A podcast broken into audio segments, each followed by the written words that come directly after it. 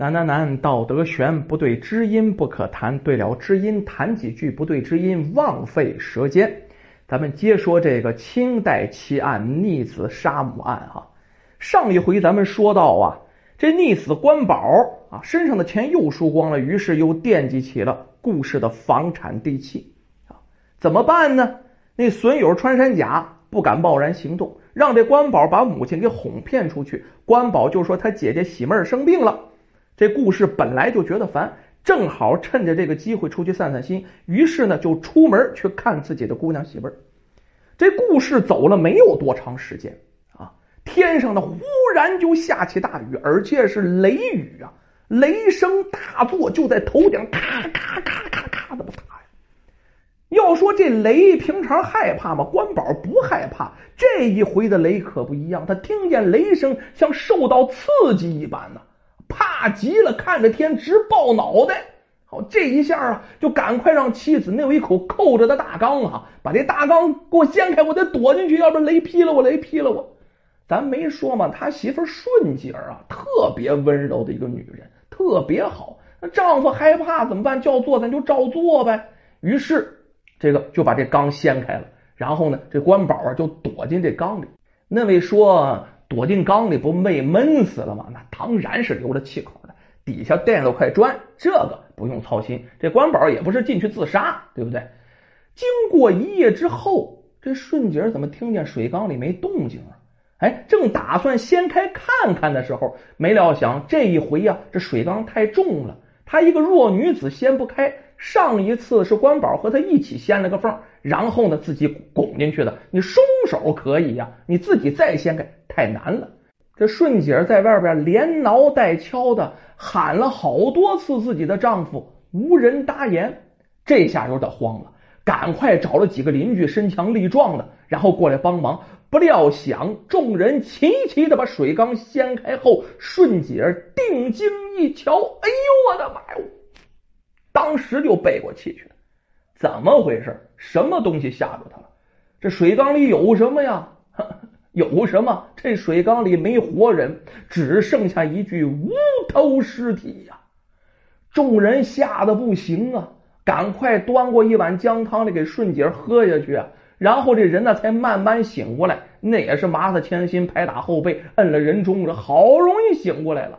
那尸体能不认识吗？正是自己的丈夫啊，关宝。这顺姐看见这尸体，伏尸大哭。可是众人边上有人就怀疑是不是顺姐儿杀死了自己的丈夫。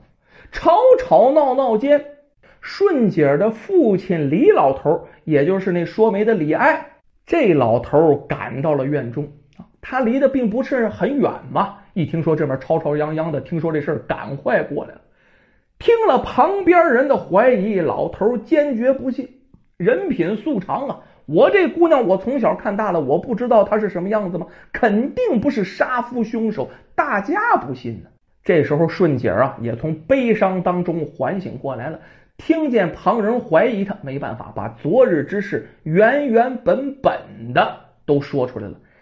眼瞧着自己女儿就被人当成杀人凶手了，这李老头可坐不住了啊，主动报了官，让官府来调查这事儿。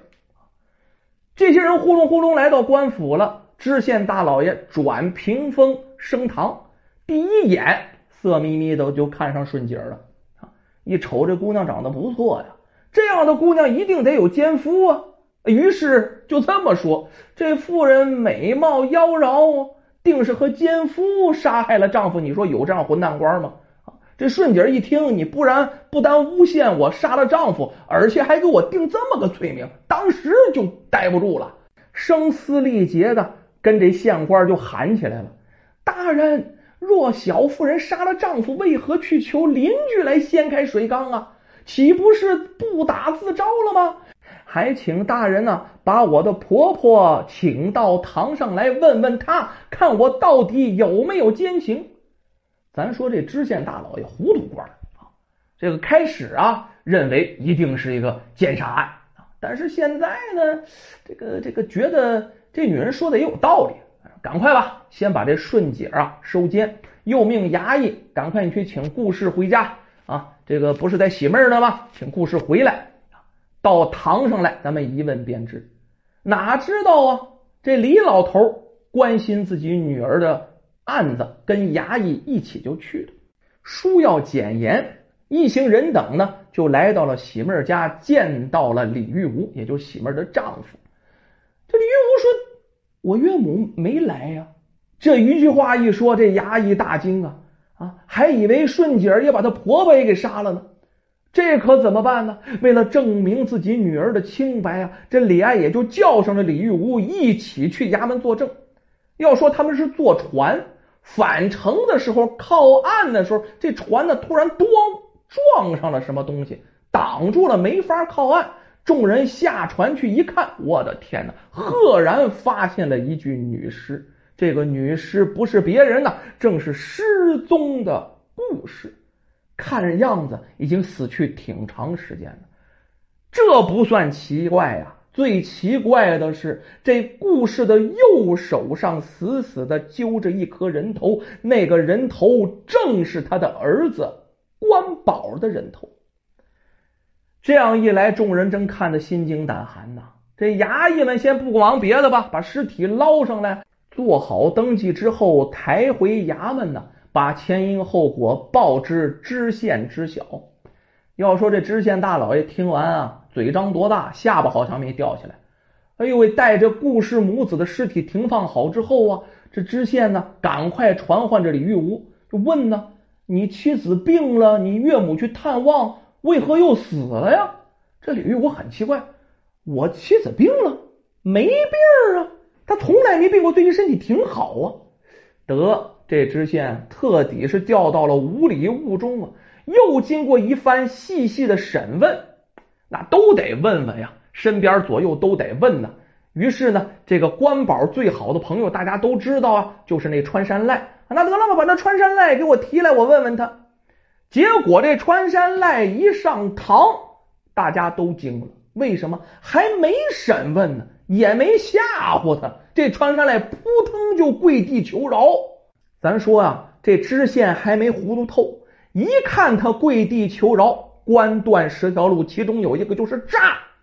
这知县马上就来一句，还不从实招来啊！老爷我可都知道了。结果就这一诈，嘿嘿，这穿山赖还真把所有的事情经过全都说出来了。怎么回事？原来呀，这关宝听了穿山赖的话，哄骗母亲去照看生病的姐姐。把母亲支开是为了干嘛呀？啊，自己好去家里偷这污气呀、田气呀，变卖了之后好去赌啊。等母亲走后，这关宝假意躲在水缸里，让妻子去睡觉啊。他提前呢在顺姐儿的茶中下了药，这顺姐儿喝完茶了，迷迷瞪瞪就过去了，打雷他也起不来呀。啊，等着顺姐睡过去了以后啊，这关宝便起来偷盗。不料，咱不外边下雨了吗？这顾氏看见天上又打雷又下雨的，心想：我别去了，焦着不太好，就回家打算明日再去。正好撞见了正在偷东西的自己的宝贝儿子和他的同伙穿山赖，俩人得了手了，正拿着这房契跟田契啊，转身往外走，预备去赌场呢。就这一幕让顾氏看见，这顾氏哪能干呢？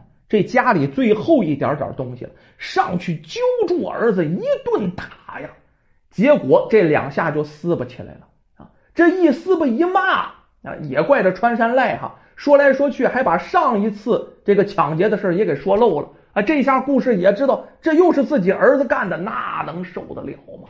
啊，那叫是暴跳如雷呀！一个亲妈，一个亲儿子，两个人就打作一团。这穿山赖在旁边看这样啊，哎，手里拿着田契，他想逃走，没想到这故事一看这穿山赖想走，马上放开儿子就要上前阻止，就要抓住这穿山赖。没想到这穿山赖劲儿挺大，伸手这一推，这一推可倒好啊，劲儿大了点啊。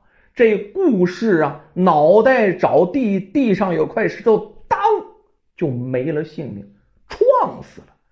这一下一看一抖了手，这不杀了人了吗？这穿山赖十分害怕呀。为了隐瞒这件事情，回过头来 杀人灭口还是要的。转身也就是一冲动啊，血贯瞳人，杀人杀红眼了，回头把这关宝也杀了。这关宝一看自己母亲死了，本来在那服尸大哭呢，就没想到自己这么好的朋友对自己背后下手。这穿山赖啊，怕事情暴露啊，啊，自己被发现了，这是两条人命啊，这可怎么办？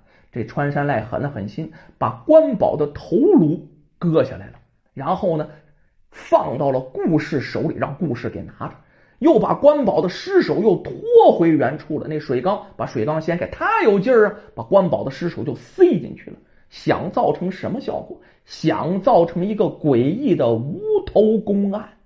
当时的人呢，信神信鬼，这案子一跟鬼神之说联系起来了，哎，就跟我没啥关系了，他呢就能逃出法律的制裁。咱说这穿山赖，他是这么想的，哪知道他觉得自己个儿挺横啊，可是这心理素质也太不强了。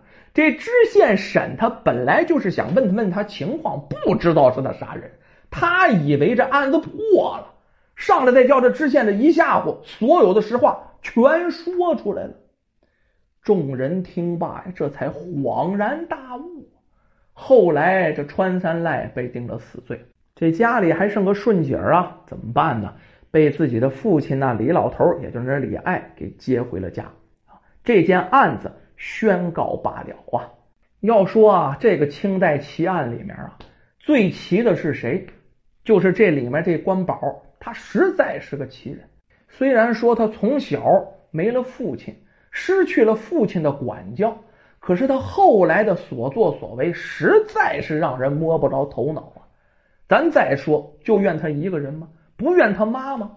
慈母多败儿啊！啊，这故事也是一个非常失败的母亲，他心疼自己儿子没有父亲，又不忍管教，他就不知道他的放任自流啊！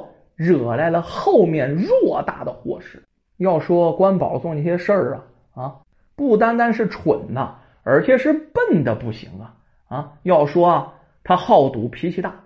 你这联合好友来家里劫财，你也不想想对方劫了多少银子，要了一百两就完事儿了。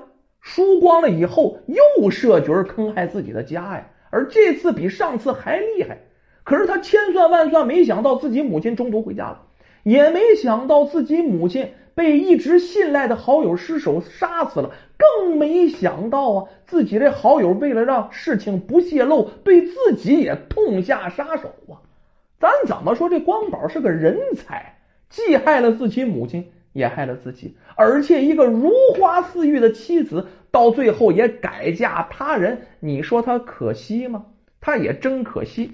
放着好好的太平日子不过，非要去赌啊！这一个“赌”字把自己的性命和自己母亲的性命、全家人的幸福全都葬送在这里面。那句话说什么来着？啊，老话讲，我也反复说呀，叫劝嫖不劝赌，劝赌两不交。列位，不管你身边是什么人，不管这哥们对你怎么好，只要他劝你赌，果断的。跟他断绝了关系，那才是上上之选呐！听完这个故事，那些过分疼爱和溺爱自己子女的母亲，那些觉得自己母亲过于严厉的儿女们，是不是都应该记住那句话呢？叫“慈母多败儿”啊！父母管你严点儿看来并不是什么坏事。